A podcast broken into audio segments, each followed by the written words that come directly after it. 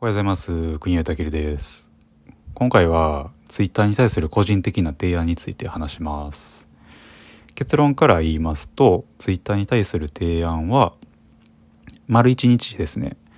えーツイートする内容から言語情報、文字情報を抜く日を作るっていうことです。えーなんでこれを提案するかと言いますと、ツイッターって結構なんか暗い印象であったりとかネガティブな印象を持つんですね僕は。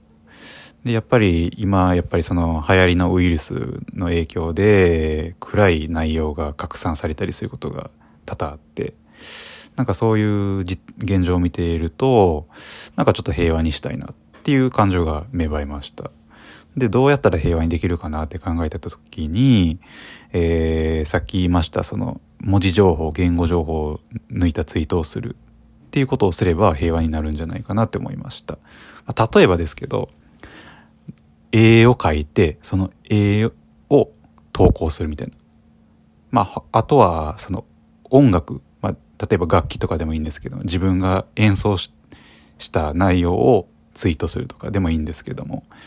なんかそういうツイートで、なんかタイムラインが溢れると、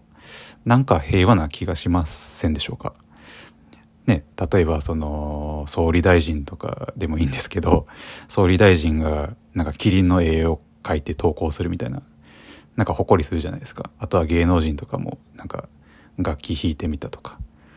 あとは、まあ、絵を描いてみた。まあ、キリンの絵、ネズミの絵、何でもいいんですけど、描いてみたとか。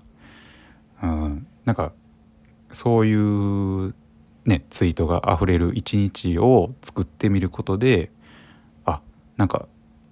平和な SNS やなっていうなんかそういう考え方に一日だけでもなったらなんかねそのいいんじゃないでしょうかという内容です。はい以上です。